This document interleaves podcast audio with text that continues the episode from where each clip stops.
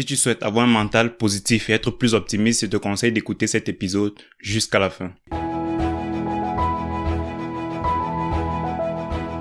Bonjour à toi et bienvenue, tu écoutes AfroBest, le podcast d'une jeunesse noire élite. Je m'appelle Arthur et c'est un plaisir de t'accueillir dans ce podcast.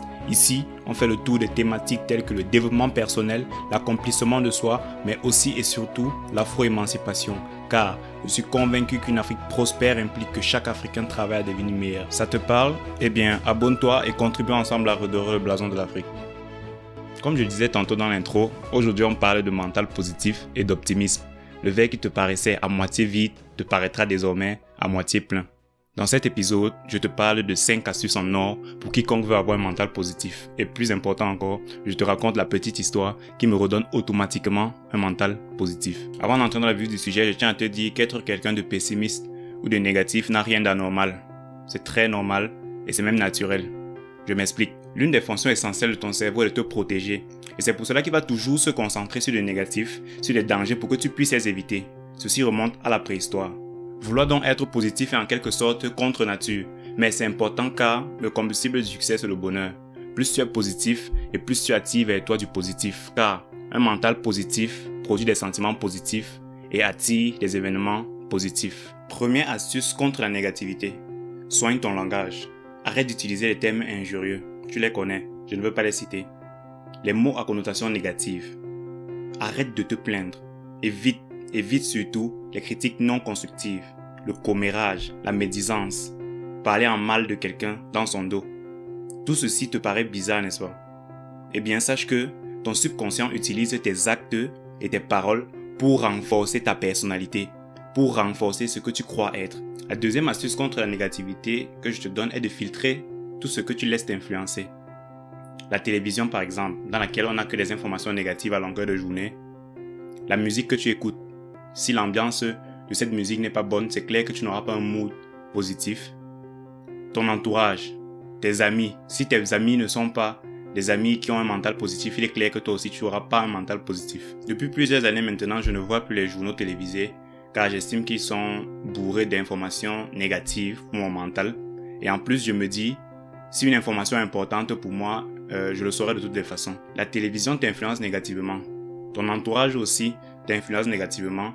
Et si tu ne peux pas passer, si tu ne peux pas te séparer d'eux, tu dois trouver le moyen de passer moins de temps avec elles, avec, avec ces personnes, avec, avec cet entourage qui te pollue et qui t'affecte. Je tiens à te préciser que l'être humain est hautement influençable et tu es donc la moyenne des 5 personnes avec qui tu passes la majeure partie de ton temps. Maintenant que tu connais comment te débarrasser de ta négativité, passons aux astuces pro-positivité. Mais tout d'abord, laisse-moi te raconter la petite histoire qui renforce à chaque fois mon mental positif. C'est l'histoire d'un fermier et de son fils vivant et travaillant dans une ferme. Je vais te la faire vraiment courte.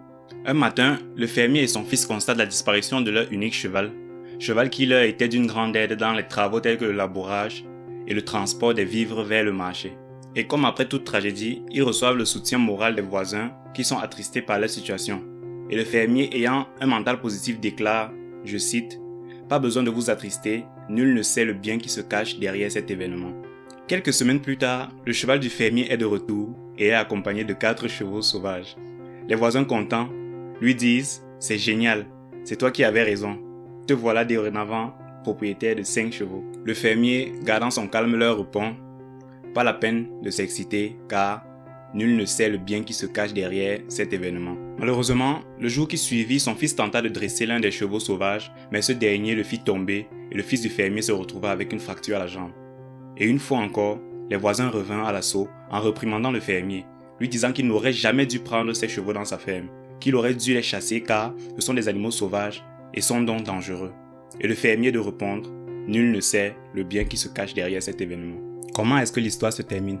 Figure-toi que quelques jours après l'accident du fils, des recruteurs de l'armée ont fait une descente surprise et musclée dans le village, et tous les jeunes en âge de combattre furent embarqués de force pour le front et le fils du fermier fut jugé invalide à cause de sa fracture. Cette histoire se conclut donc par un événement positif pour le fermier qui se serait fait arracher son unique enfant et qui ne l'aurait peut-être jamais revu. Cette histoire introduit de ce fait la première astuce pro-positivité, qui est de se dire que tout ce qui nous arrive contribue ou contribuera d'une façon ou d'une autre à notre bonheur, à l'atteinte de nos objectifs. Elle nous enseigne aussi que dans tout événement, il y a un côté positif et un côté négatif, et c'est à nous de nous concentrer sur celui que nous voulons dans notre vie. Désormais, fais donc comme le fermier et moi et dis-toi à chaque événement de ta vie que nul ne sait le bien qui se cache derrière cet événement. La deuxième astuce pro-positivité que je m'en vais te donner est celle du fake it until you make it.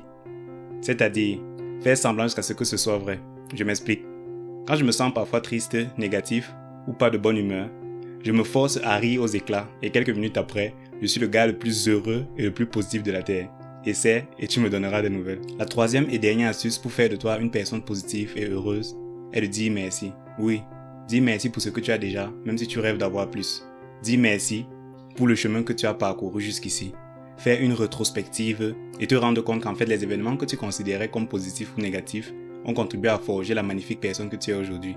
Le concours que tu as échoué t'a permis d'aller dans l'université où tu es allé et où tu as appris beaucoup de choses intéressantes, à rencontrer des amis qui sont aujourd'hui comme des frères pour toi. Donc, dis merci. À la fin de cet épisode, je veux que tu sois la personne la plus positive et la plus optimiste du monde, car tu sauras désormais qu'il te faut soigner ce qui sort de ta bouche. Choisis avec soin les choses et les personnes que tu laisses t'influencer. Toujours chercher le côté positif d'un événement. Te dis que tout ce qui t'arrive concourt à ton bonheur. Ris aux éclats, même si tu en as pas forcément envie.